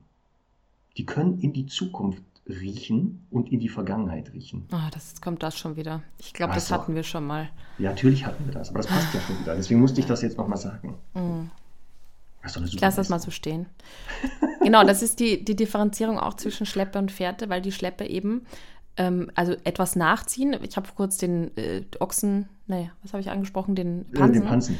Genau, der ist dann so lapprig, ist an der Leine dran, den schmiere ich dann quasi dort zum, am Abgang entlang und ziehe ihn einfach hinter mir her. Ist auch ein bisschen einfacher zu machen, sieht nur für viele Menschen sehr komisch aus. Also ich habe einmal, habe ich dir das erzählt, ich habe einmal äh, mir gedacht, ich, dieses Barfzeug, ne, das hatte immer so viel Blut. Ich mache jetzt eine echte Schweißfährte Ja, und bin, du erzählt. habe ich dir erzählt, ne, und bin dann Ja. quasi, kam dann mit blutigen Händen und einem Messer, weil ich die Tüte angestochen habe aus dem Wald. Stimmt, das war, glaube ich, in einer der ersten Hundestunden. Sehr schön. Also es sieht immer wieder komisch aus. Man muss immer sich drauf einstellen, was die anderen Leute denken. Und das muss einem dann egal sein. Sobald die sehen, du bist Wie ein immer. Mensch, wissen Ja. die eh, dass du verrückt bist und das, So. da, da muss man sich nicht mehr wundern. Ja, also das sieht halt komisch aus, wenn man quasi mit einem Stück äh, Pansen, Lappen, Gassi geht. Aber es ist halt schön, weil der Hund das dann am Ende auch echt cool fressen kann. Also da macht es echt Sinn, dass man sich mal vom Fleischer so ein paar äh, Pansenstücke holt. Und genauso wie wir es im Dschungelcamp letztens gesehen haben eigentlich. Ähm, und äh, die dann einfriert und dann eben sukzessive auftaut und eben da und dort mal eine Schleppe zieht. Und bei der Schleppe ist es eben so, weil die, äh, weil die auch zeitnah gesucht wird, dass eben die Geruchstoffe am Boden bleiben. Bei der Fährte gehen sie hoch und deswegen wird da auch eher mit hoher Nase gesucht. Also wie du sagst, die, äh, die Zeit kann dann auch nochmal eine Schwierigkeitsstufe sein, genauso wie mehrere Winkel und die Länge der Fährte. Oder sogenannte Verleitung. Oder Dass man über die Fährte oder parallel eine andere Fährte legt, der Hund aber jetzt nicht der nachgehen soll, sondern er sagen muss, Stichwort Großunterscheidung, stopp, das ist die Fährte, die ich abarbeiten soll. Genau. Das passiert ja im echten Leben sowieso einfach, äh, beim, beim Jagen sowieso, weil das andere Wild dann vielleicht auch mal die Spur kreuzt und so weiter. Also das sind alles natürlich Schwierigkeiten, die man super reinnehmen kann. Wie immer möchte ich am Ende dann nochmal dazu gesagt haben, zum Thema Fährte, es ist eine tolle Beschäftigungsform und wie gesagt, man sieht da einfach den Hund so in seiner ursprünglichsten Leidenschaft arbeiten, also je nach Rasse des Hundes und Typ und so. Aber ich würde halt nicht zu viel machen, weil es unterm Strich doch, wenn man es zu viel macht, eine sehr selbstständige Sache ist. Also wir brauchen da wieder ein bisschen mehr Amygdala. Ja, ja, ist, Ja. genau, und das ist es, dieses, was du auch gesagt hast, ähm, nicht nur bindungsfördernd, sondern natürlich auch therapeutisch. Bei Hunden, die so ein bisschen wenig Selbstbewusstsein haben oder ein bisschen unsicher sind, kann man das nämlich nutzen, weil du ja gesagt hast, es fördert die Selbstständigkeit und dadurch so ein bisschen das Selbstwertgefühl. Ich Ja. arbeite das ab, ich habe Erfolg, mein Mensch vertraut mir. Deswegen kann man das auch wirklich sehr viel therapeutisch nutzen oder auch Ja. im Bereich anderer ähm, Therapien, ähm, je nachdem, was man da machen möchte. Deswegen empfehle ich das auch, aber was du sagst, ist genau, gerade das Fährtentraining sehr, sehr intensiv am Anfang in der Phase, wo der Hund das auch noch lernen muss. Also man muss sehr viel Zeit investieren und so. Später, wenn es besser läuft, wie gesagt, wird der Aufwand auch geringer. Also dann so. ist das nicht mehr mit, ich muss da lang schlurfen, sondern wirklich, ich gehe da lang, ja. lass da irgendwo danach irgendwas fallen und dann wird es schon entspannter. Genau. Aber ja, wirklich Plädoyer für Nasenarbeit bin ich auch Fan. Ja. Untergründe tendenziell, wie gesagt, eher Wiese. Es macht aber auch nicht Sinn, so eine richtig hohe Wiese zu nehmen, weil da sieht der Hund halt optisch auch die Gänge, die man getrampelt hat. Also ja. so eine mittelhohe oder eher knapp geschnittene Wiese, Erde und so weiter, Asphalt wird sehr schwierig. Wo wir auch äh, gleich beim Thema Mantrailing wären, für das ich jetzt nicht so die Experten bin. Ich habe das natürlich ein paar Mal gemacht. Aber ich habe gleich eine Frage an dich, Marc, und ich bin mhm. echt gespannt auf deine, auf deine Meinung dazu. Bei Mantrailing ist es im Prinzip so, dass der Hund äh, bei einer Person, die er nicht kennt oder die jetzt nicht aus dem direkten Umfeld ist, einen Gegenstand vor die Nase gehalten bekommt, die der, die Person vorher getragen hat. Es kann jetzt ein Taschentuch sein, das einfach in der Hose war. Und dann versteckt sich die Person anfänglich jetzt nicht besonders weit und hat und man schickt den Hund in die Suche. Da weiß er oft noch nicht so richtig, was zu tun ist, aber weil das Erfolgserlebnis recht nah ist und er dann was bekommt, lernt er halt irgendwann, ach so, ich glaube, es geht um die Gerüche von der Person bzw. diesem Teil, das ich da, da vorher aufgenommen habe. Funktioniert ja auch bei vielen Hunden sehr gut und, und schnell und man kann das auch verhältnismäßig gut steigern. Jetzt folgende Frage, Marc. Also zwei Theorien. Es ist ja, für mich ist halt Fährte und Mantrailing so vom Prinzip her das gleiche. Man geht einer Geruchsspur nach. Ähm, und die Geruchsspur ist beim Mantrailing eben so, wie gesagt, dass die Menschen halt zwischendurch dann Haare, Hautpartikel und so weiter verlieren und an der orientiert sich dann der Hund. Jetzt ist es so, dass man beim Mantrailing sagt, es sollte am Anfang eben nicht mit Vertrauenspersonen gemacht werden. Also es wäre ja sehr praktisch zu sagen, da ist ein Paar und ich sage jetzt, hier Svenja zum Beispiel, sagt halt ihrem Tobi immer wieder, äh, er soll sich halt äh, leicht verstecken und sie besprechen halt auch vorher, wo er ist, also dass, dass das irgendwie klar ist, weil das ist ja auch ein bisschen Nachteil am Mantrailing, da sollte immer ein Trainer dabei sein, der so den Weg kennt und die Suchperson sollte ihn eigentlich nicht kennen, also die, die die Hundeführerin oder der Hundeführer sollte den Weg nicht kennen und die Versteckperson sollte eben auch da sein. Also ein bisschen aufwendig. So, also man sollte das am Anfang nicht mit Familienmitgliedern machen. Weil? Ja, weil, das frage ich dich jetzt. Warum ist das so? Und dann habe ich, so, dann habe ich noch, ja, ich habe nur eine These dazu. Hm. Und dann gibt es zum Beispiel in der Jagd auch folgenden Grund, und vielleicht ist das ein unterschiedlicher Grund, aber da weiß ich zum Beispiel, dass Rehschweiß extrem intensiv riecht im Vergleich zu anderem Schweiß, ja also Rehblut. Okay. Und da ist es wohl auch so, dass man eben, wenn man Fährtentraining macht, nicht mit dem Rehschweiß beginnt, ja. sondern mit quasi schwierigerem Schweiß. Und das ist ja so ein bisschen gefühlt verwandt, das Thema zumindest. Ne? Warum mhm. ist das mhm. so? Ah, super, jetzt fragst du mich genau. Ich habe noch nicht einmal selbst Mantrailing mit dem Hund gemacht ich habe so gefährliches Halbwissen. Jetzt müsste ich jetzt wieder überlegen und versuchen, Schluss zu folgern. Warum sollen das nicht Personen sein, mit denen der Hund zusammenlebt zu Beginn? Also, ich glaube, also ich habe mit Ellen kurz drüber gesprochen. Sie meint halt, ja. ihr Wissensstand ist dazu, dass man im Prinzip dem Hund nicht so richtig äh, zeigen muss, oh Gott, mein Mensch geht immer verloren und du bist der Einzige, der den finden kann. Also so ein bisschen von diesem Verantwortungsgefühl, gerade für Controlettis und so, total nachvollziehbar. Ne? Also, dass Könnte man jetzt sagt, auch. ein genau, Hund, der ein super Controletti ist, äh, ne, man Den bringe ich nicht das. noch bei, such auch noch dein, dein Objekt. Genau, also und, und man macht ja, also je nachdem, wie man es halt angeht, ja auch ein bisschen so heiß drauf, so, ne, also das ist, hm. das verstehe ich total, aber äh, ich würde das jetzt, also sagen wir mal, das Thema gibt es gar nicht, weil die Beziehung super geklärt ist, der Hund das alles nicht hat und so weiter. Mhm. Dann spricht er erstmal nichts dagegen. Dann ja, aber ich, vielleicht gehen die auf Nummer sicher, die Trailer, und sagen, wenn das aber doch so wäre, dass wir so einen Hund haben, dann schließen ja. wir das komplett aus, indem wir einfach sagen, nicht vertraute Personen. Dann sind das wieder Menschen, die äh, wieder nicht individuell arbeiten. Das würde ich jetzt auch Das könnte die Erklärung sein. Aber wie gesagt, ich kann es dir nicht genau sagen. Es gibt ja bestimmt Stundis, die das professioneller machen. Genau, das ist wirklich äh, meine Frage an euch. Also was äh, sagt ihr dazu? Also meine Theorie ist wie folgt, und zwar das betrifft jetzt beides, hm. dass diese Gerüche für den Hund so leicht sind, dass wenn jetzt die ähm, Motivation extrinsisch ist, Also das heißt, ja. es dann nur darüber geht, also dass quasi die Futterbelohnung die Belohnung ist und nicht das Suchen selbst. Also wenn die mhm. intrinsische Motivation nicht hoch genug ist, dass der Hund dann sagt, ich mache das damit nicht mehr. Genauso wie man jetzt bei einem Labrador, wenn man mit dem Dummy-Training machen will, eher hm. nicht mit dem Futterbeutel arbeiten würde von Anfang an, also das Apportieren nicht mhm. mit dem Futterbeutel beibringt, weil der unter Umständen am Ende sagt, ja, aber der Dummy ist mir nicht, nicht so viel wert wie der Futterbeutel, mhm. wo auch noch Futter drin ist und ich apportieren kann. Das betrifft jetzt natürlich nicht alle Labis, weil es gibt halt eben welche, die sind dann intrinsisch so auf das Apportieren, aber ich sehe richtig deinen Kopf rauchen, Marc. Ähm, ja, ich, sind, ich, bei mir krattert das wirklich. Also weißt du, ich, ich glaube, ja. dass das eben das, das Ding ist, dass halt ein Hund, der gesagt hat, okay, ich habe einmal eine, eine Rehfährte gemacht, ähm, alles andere ist, dass man mhm. das eben so steigern sollte. Auf der anderen Seite ist es natürlich ja immer so, dass wir sagen, von leicht auf schwer. Ne? Und das wollte ich mich gerade sagen. Lerntheoretisch wäre es Schwachsinn, dass wir mit, genau. dem, mit dem leicht, warum beginnen wir denn nicht mit dem leichtesten Geruch? So. Also das die, und arbeiten ja. uns dann zu den schweren. Und so. da soll es umgekehrt sein. Ja. Mist. Weiß ich nicht. Das ist jetzt, ne? Vielleicht ist aber auch beim, beim Geruch, weil Hunde ja so gute Leistung haben, dass wenn man zu leicht beginnt, das haben wir bei, beim Pferdentraining auch ganz oft gesehen, wenn die Fährte jetzt irgendwann, also der Hund hat das verstanden und dann kommen jetzt nicht Steigerungen, dass die ganz oft das Interesse verlieren am Suchen dadurch, weil die sagen, ist mir zu leicht. Die wollen herausgefordert werden. Vielleicht hat das bei Gerüchen diesen Effekt, dass, weil er gerade Makrosmatiker ist, sagt, da muss es besonders schwer sein. Dann macht es richtig Spaß. Wie bei, bei Rätseln. Also bei mir, je einfacher das Rätsel, desto besser. Ach, ich habe bei Brezeln verstanden. bei Brezeln auch schön. Ja. Idee. Also ja, okay. Rätsel, Knobelsachen. Okay.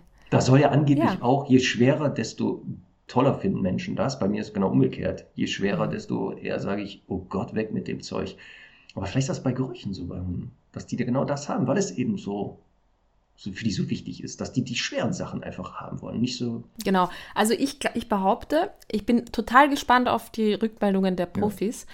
Aber ich bin, ich behaupte einfach, es ist wieder eine Sache, die man sehr individuell angehen muss, weil wenn ich jetzt einen Hund habe, der, also auch so, ne, wo ich jetzt sagen würde, ich mache das mal zwischendurch mit dem, oder der ist ohnehin sehr motiviert, dann fange ich natürlich leicht an mit etwas, das gut riecht, weil ich ja den Prozess üben will. Ich will ja, dass es so gut wie möglich funktionieren kann und wenn ich eben da eine Duftspur habe, die sehr intensiv ist, dann kann ich mich darauf verlassen, dass der Hund das verlässlich abgehen wird.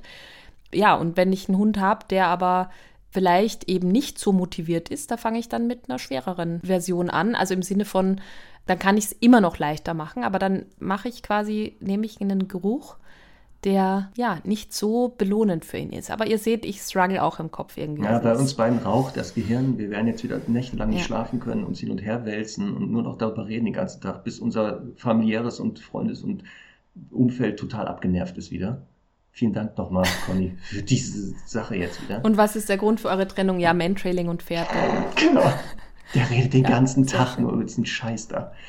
Äh, stopp, stopp, stopp, das ist nicht Scheiß, ne? Also jetzt in, äh, denkt jetzt jemand, ja. der natürlich kein Hundemensch ja. ist. So. So, Marc, ich hätte jetzt noch auf der Liste äh, Thema ein bisschen Nasenarbeit für zu Hause. Ja. Du auch? Ich hätte noch kurz, ähm, weil du ja eben schon mal äh, Rassen genannt hattest, Stichwort mhm. ähm, Riechleistung. Und mhm. da habe ich auch gedacht, sehr lange Zeit, na klar, das ist rasseabhängig. Es gibt ja Hunde, die wirklich gezielt ja zum Jagen gezüchtet sind, also müssen diese Rassen ja wohl bessere Riechleistungen erbringen als andere Hunde. Und jetzt halte ich fest, im Jahre 2015 dachten das auch einige, haben mal eine Studie gemacht. Da haben sie drei Hunderassen mhm. genommen, die unterschiedlich nicht sein können. Einen Mops, einen deutschen Schäferhund und einen mhm. Greyhound. Mhm. Und dabei kam raus nach dieser Studie, dass die Rasse gar keinen Unterschied gemacht hat. Der Mops hat sogar teilweise den deutschen Schäferhund bei den Riechaufgaben übertroffen. Jetzt kommst du. Ja, und was ist die Begründung? Ja, das wissen die selber nicht. das konnten sie nicht. Die, es war, die wollten nur diese Theorie, dass bestimmte Rassen wohl besser riechen als andere, wollten sie mal prüfen. Sie wissen aber auch nicht genau, wo das herkommt, weil wir haben ja auch schon gehört, die, zum Beispiel die Länge der Nase, also der Schnauze, scheint mhm. auch Einfluss auf die Riechleistung zu haben. Was ja jetzt beim Mops, der ja heutzutage als Qualzug gar keine Nase mehr hat, müsste ja genau das sein. Weil er gar kaum keine Nase hat, müsste ja seine Riechleistung weniger sein. Aber in dieser Studie kam halt raus, nee, stimmt nicht. Kannst du mir diese Studie mal schicken? Ja, kann ich dir gerne. Die nennt sich im Original Performance of Pugs German Shepherds and Greyhounds on an Odor Discrimination Task. Ich schicke dir das aber mal. Ja, hat, der, hat wahrscheinlich der internationale Mobsverband Weil sie die Mobs-Lobby. Ne?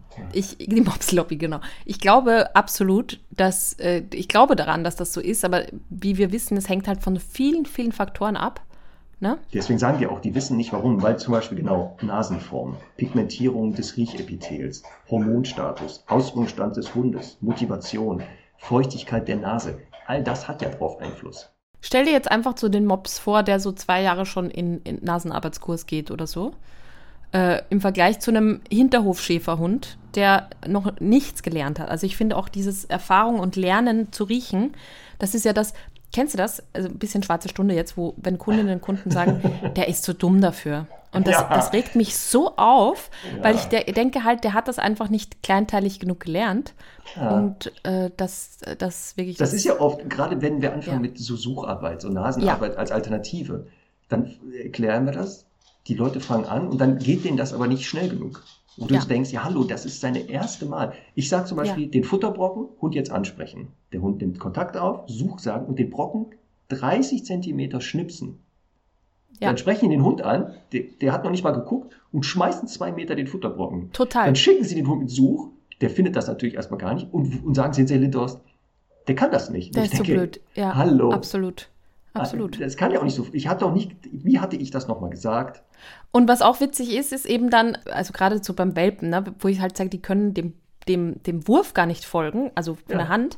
Und was die ja dann immer machen, ist sofort die Hand kontrollieren, weil sie ja äh, spannenderweise schon gelernt haben, dass es zu 99 Prozent Futter aus der Hand gibt. So. Ähm, und jetzt müssen sie halt lernen, das gibt es, wenn man Such sagt, auch vom Boden. Aber da muss es halt funktionieren. Und das kann bei einem Welpen wirklich 10 Zentimeter sein und die im Zeitlupentempo quasi äh, fallen lassen, unter Anführungszeichen.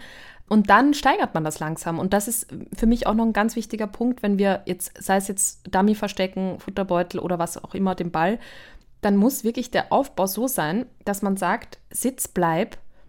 Äh, sagen wir, jetzt ist man zu Hause, man legt den Ball zwei Meter entfernt hinter einem Hocker und der Hund sieht das und dann schicke ich ihn in die Suche, weil dann lernt er, aha, Such heißt, ich sehe etwas nicht, im Gegensatz zu Brings, wo ja oftmals die Beute sichtbar ist. Such heißt, da ist etwas und ich muss mir kurz merken, wo das ist. Und so kann man die dann langsam ranführen und langsam die Distanzen steigern und langsam die Schwierigkeiten steigern. Aber wie immer so leicht machen, dass kein Fehler passieren kann. Ja, aber das ist ja dann auch oft, ne? dass du dann sagst, pass auf, zu Hause, der Hund kriegt einen Bleib oder wird ins Körbchen oder mhm. was weiß ich, dahin geschickt. Sie ähm, im gleichen Raum bleiben. Sie legen das hinter irgendwie so eine hinter die Schrankwand. Und dann schicken sie ihn und sagen, ja, dann sieht er das ja.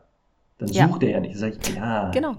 Ja, das Ziel ist nachher genau, dass der eben nicht mehr das sieht. Aber das ist wieder dieses, dann beginnen die gleich damit, verstecken das, weiß ich nicht, in, in, ja, Wohns, in der Schublade. Genau, ja. du denkst, ja, der kann in ja In der Schublade am Dachboden. Genau. Ja. Wie soll das denn funktionieren? Hallo. Also Total. Nein, es, da ist weniger mehr. Da muss er am Anfang noch viele Erfolgserlebnisse erstmal haben. Ganz viele Erfolgserlebnisse, weil da sind wir ja wieder beim limbischen System und so. Ne? Das muss ja auch so, quasi funktionieren, Limbi. diese Freude. Limbi, die Freude am Limbi muss da sein. Ach, herrlich. Und nicht die Verzweiflung. Aber genau. das ist, was jetzt auch sagt. Der, der, Vorteil ist halt, man kann dieses Suchen auch zu Hause machen. Also, ne? ja. Das ist ja das Gute. Genau, da hätte ich jetzt so meine Top 3, 4, 5, ja. die ich ganz cool finde. Also mein Nummer 1 Platz ist auf jeden Fall äh, eben die sogenannte Nasenarbeit oder Zielobjektsuche. Da kann ich auf den Kurs meiner lieben Kollegin Ellen äh, mich beziehen. Die hat nämlich für die Online-Hundeschule einen ganz tollen Nasenarbeitskurs gemacht, wo das wirklich ganz kleinschrittig aufgebaut wird. Frechheit, und da lernen die. Warum? Frechheit, dass die sowas macht. Ja, die hat das ganz großartig gemacht und ich finde, das ist wirklich auch so ein, so wirklich ein super Tool, wo man an einem Video total viel lernen kann. Das lässt sich fast nicht lesen, weil da ist so viel kleinteiliges Zeug dabei und die äh, in diesem Kurs bringt dir das einem Hund bei, der es noch nicht kann. Ne, Frechheit, da dass die wieder mich unter Zugzwang setzt. Jetzt muss ich auch damit mit dieser, mit dieser Ansuche von kleinen Gegenständen anfangen. Weil ich so ja, es wird Gewissen wahrscheinlich bekomme. sowieso nicht passieren. Scheiße, ich muss echt sagen, ich habe mich so lange dagegen gewehrt, Marc, und ich war so begeistert, wie schnell die Semmel das verstanden hat. Und wenn, wenn, wenn etwas schnell geht im Beibringen, dann bin ich, dann bin ich immer motiviert. Wenn das so lange Prozesse sind, dann bin ich nicht so motiviert. Und da ging es ja drum, also Semmel, äh, Semmels Gegenstand ist ja ein, Do ein Dominostein und die äh, kann jetzt quasi im Wohnzimmer hier bei mir, ich verstecke, also ich setze in den Flur, verstecke diesen Dominostein irgendwo im Raum. Natürlich jetzt nicht tief hinten in der Schublade, sondern halt, keine Ahnung, unterm Teppich, unterm Tisch, also unter dem Tischbein und so weiter. Und ähm, ich bin total begeistert, wie motiviert die das auch sucht, ne? Weil die ist ja jetzt nicht der super äh, Nasenhund und trotzdem hat die voll Bock drauf, den zu finden. Also die sucht ihn dann, findet ihn, legt sich mit der Nase hin und bleibt wirklich richtig gut dran. Und wir arbeiten jetzt dran, dass das so ein bisschen erhöhte Stellen noch werden und so weiter, dass sie das halt auch in der Höhe anzeigen kann. Aber es macht richtig Spaß. Ähm, und es ist wirklich was total Bequemes, wo man echt sagen kann, wenn es draußen total schüttet und so, habe ich den Hund damit in einer Viertelstunde, 20 Minuten super gut ausgepowert. Ich würde ja äh, sinnvolle Gegenstände nehmen, nicht Dominosteine, sondern weiß ich, die Fernbedienung. Falls man die ja. wieder verschlammt hat, dann sagt man, such die Fernbedienung. Meistens ist die dann in die Couch so reingerutscht. Da, dann so, wird genau. das schwer. Nee, ja. warum? Dann kann er die doch anzeigen. Mit der Nase kannst du eigentlich hier zwischen den, zwischen den ja. beiden Sofakissen. Ja, super. Was ich halt auch sehr gerne, und das kann man ja auch recht einfach machen, ist eben den Autoschlüssel oder äh, ja. ne, den, den Hausschlüssel und so. Sowas kann man auch immer gut nutzen, weil man das draußen auch einbauen kann. Also wenn der Hund das natürlich gut kann, dann kann man das natürlich auch draußen machen. Da ist wieder die Gefahr von ein bisschen schnell, schnell zu viel Ablenkung, aber grundsätzlich ist das auch total möglich. Also dieses Anzeigen von verschiedenen Gegenständen, das finde ich wirklich super cool. Dann habe ich eine coole Sache, nämlich wenn, wenn so Bettwäsche oder sowas gewaschen wird oder einfach viel Schmutzwäsche da ist mit Handtüchern und so weiter, dann mache ich da gerne mal so einen Berg und spicke diesen Berg mit verschiedenen Leckerchen ah, oder super. halt auch alternativ dem Trockenfutter.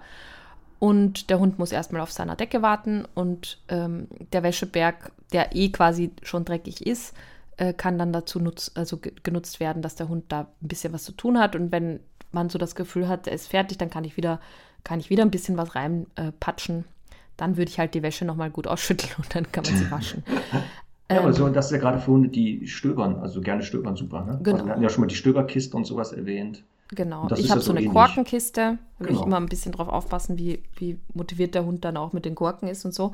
Aber Semmel würde das nie fressen und oder unabsichtlich verschlucken, weil die da viel zu uninteressiert dran ist. Ähm, ja, das ist auch etwas. Auch vielleicht die Korken ein bisschen erstmal liegen lassen, nicht, dass die, der Weinduft dann den Hund so Das sind neue Korten, Korken. Achso, okay. Ja. Genau. Also sonst wundert man sich, dass der Hund länger am Suchen ist, weil er natürlich jetzt alkoholabhängig geworden ist. Gott.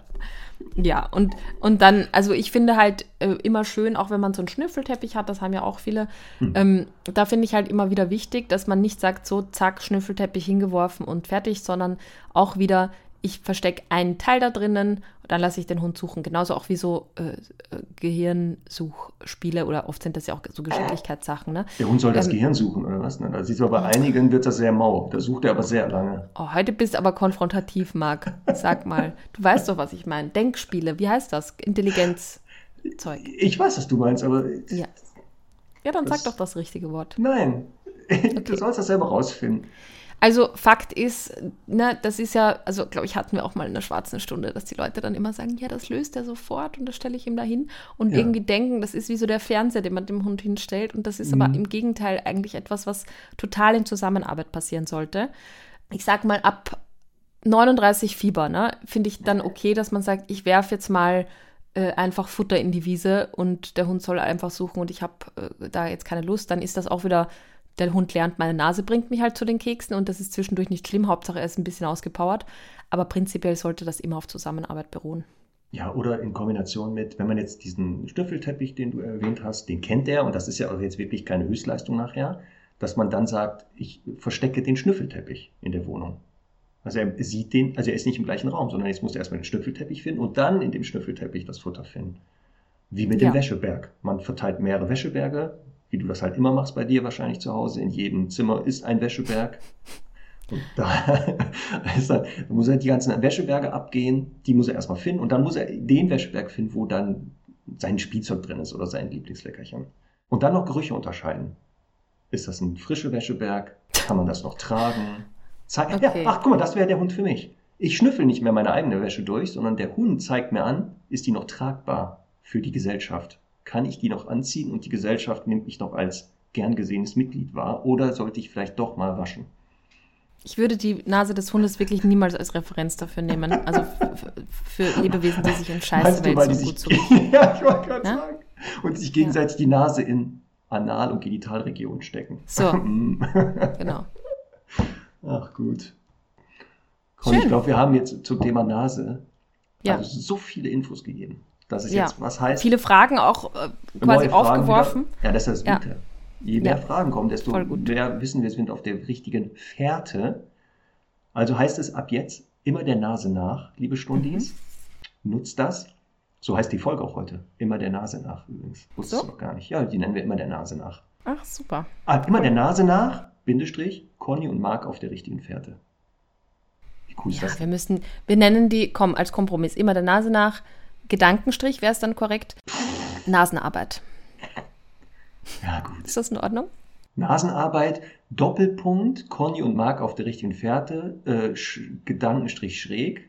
Wie heißt denn der dann? Schräger Gedankenstrich? Schrägstrich? Schrägstrich, ähm, äh, äh, Suchen von kleinen Gegenständen ist auch toll. Äh, Unterstrich. Okay, wir reden nochmal drüber. Ich möchte, dass bei Spotify unser Folgentitel der längste Folgentitel ist, den Spotify je hatte. Es gibt doch diesen Ort in, auf der Welt, weißt du, der mit, ich weiß nicht, 123 Buchstaben. Irgendwo im Norden, glaube ich, ist der doch. Ist doch der Weltrekordhalter. Und jetzt werden wir den Weltrekord. Worin? Äh, der, der, der längste Ortsnamen. Ach so, Den gibt es irgendwie. Muss mal gucken. Okay. Guinness Buch der Welt, der Weltrekord irgendwie. Und wir Okay. werden den längsten Folgentitel in der Podcast-Geschichte noch haben, irgendwann. Mhm. Damit werden wir beide einzigartig in der Podcast-Szene. toll. Wirklich tolle Ziele hast du. Sehr, gut. Gut, dann, so. Marc, Ja. nächste Woche Fragestunde, ne? Mit einem fantastischen Thema. Oh, Um eine wir haben eine Frage. sehr tolle. Das haben wir auch Ja. im, Vor im Vorgespräch schon drüber kurz geredet. Das ist ähnlich jetzt wieder mit deiner Mantrailing-Frage. Jetzt zerbrechen wir Ja. wieder tagelang erstmal die Birne. Und du hast das heute ein bisschen schon so angeteasert. Ja, Der Korrumpierungseffekt. Aber dazu nächste Woche mehr.